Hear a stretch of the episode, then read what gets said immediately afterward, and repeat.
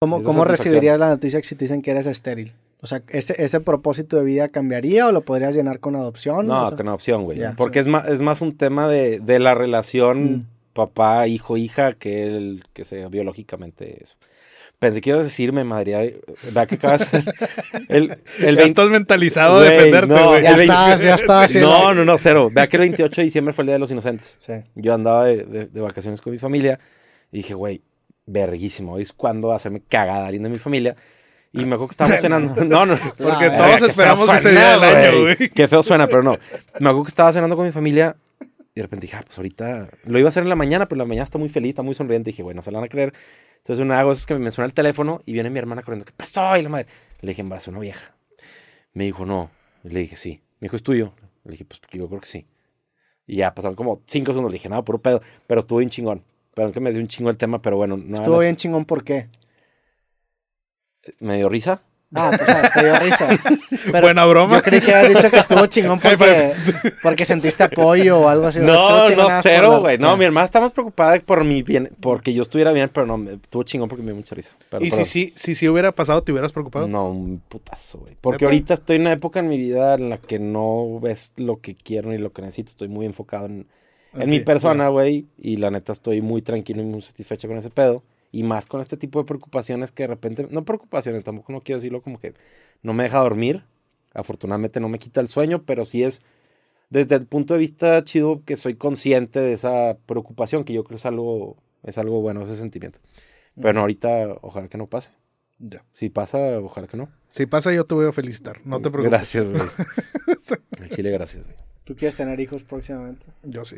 Va, va a haber. Pues de- los hecho, 20 y la verga. Sí, güey. Yo si hubiera tenido el accidente a los 20 hubiera estado feliz, como quiera. o Tú sea, está- Ay, se rompió el condón. Sí, Un chingo de ups. agujeritos. A mí estaba buscando el accidente. No, no, no, güey. No, o sea, no, no ha sido de que nunca he tratado de tener hijos. Soy virgen, pero... no, o sea, siempre estuve con la mentalidad de que si pasa, pues bueno, si está económicamente la parte estable, no hay problema. Este, porque sí me gustaría ser papá algún día. Y de hecho, mi, mi choque con, con este tema de la boda y todo es de que, chingo, o sea, del, el deber ser es, te casas por la Sí, iglesia y después ya.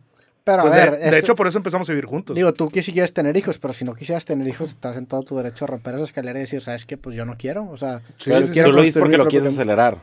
¿O no? pues no, no acelerar, pero me choca el, el que la decisión Ah, ok. no la podamos tomar antes si es Por que pasa por esa madre. O sea, tienes que esperarte a que las pláticas y que no sé qué chinga tu madre.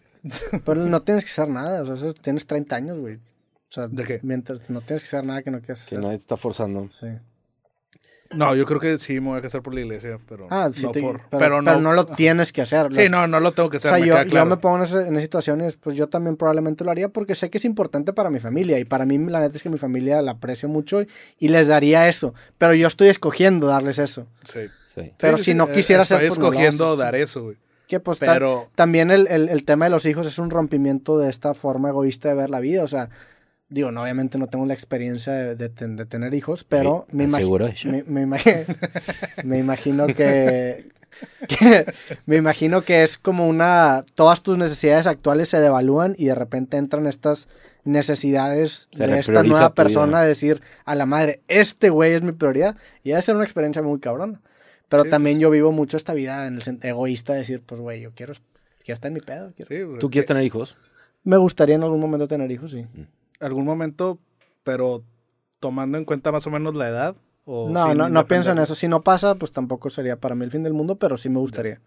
Está bien. La neta, como hombres, güey, sin ser machista, tenemos ese, un poco ese, esa ventaja o privilegio de que no estamos Tan No. atados al reloj biológico. Exacto. Tan atados al reloj. Neta tan. O si puedes tener unos 65 y... Y tener un...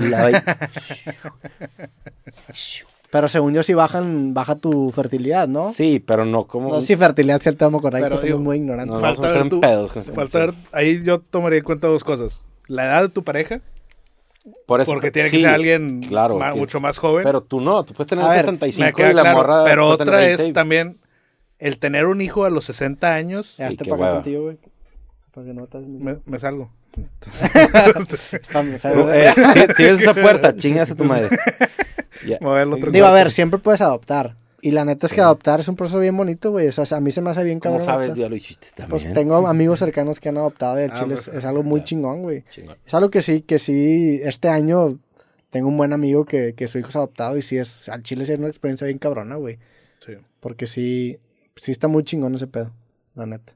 Es- es- No, no lo vería como algo malo, o sea, No, si pues no no. se puede, no es de que inga tu madre. pues. sí, claro. Como tú dijiste, el vínculo más de padre e hijo. Sí, es- güey. Yo, yo creo que el- es como el, el dicho que dicen que los amigos son la familia que, que escoges. Ajá. Yo creo que es algo, es algo insimilar, güey. No se escogiste, güey. Yo sí escogí. O sea, si- siento que es algo insimilar, güey. Y al final del día, la parte biológica, honestamente, yo creo que queda súper de lado. Viene valiendo madre un chingo.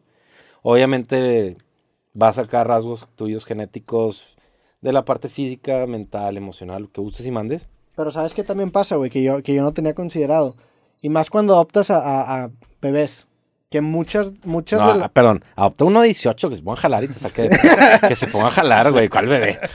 Cu- cuando adoptas a, a- a, pues a bebés, muchas de las expresiones que se asocian a tu personalidad las acaba agarrando, güey. O sea, aunque no tenga, no comparta rasgos genéticos, a lo mejor la manera en la que te ríes, la manera en la que haces ciertas señales que para ti son inconscientes, el bebé las absorbe, güey. Entonces sí, sí No se genera un, a mí, Un un, vínculo un, un- pues digo, a fin de cuentas algo raro, porque no Sí. están relacionados en el tema genético, pero las microexpresiones sí se acaban pasando. Y, de el carácter ajá, y muchas cosas. Pues muchas cosas, a sí. fin de cuentas están en una etapa en las que son una esponja. Los Sí. niños son una esponja. Y depende mucho del contexto en el que crezcan, Sí, cómo van a acabar siendo en su vida adulta. O sea, sí. Si Tanto para bien o para mal, ¿no? Esponja o no.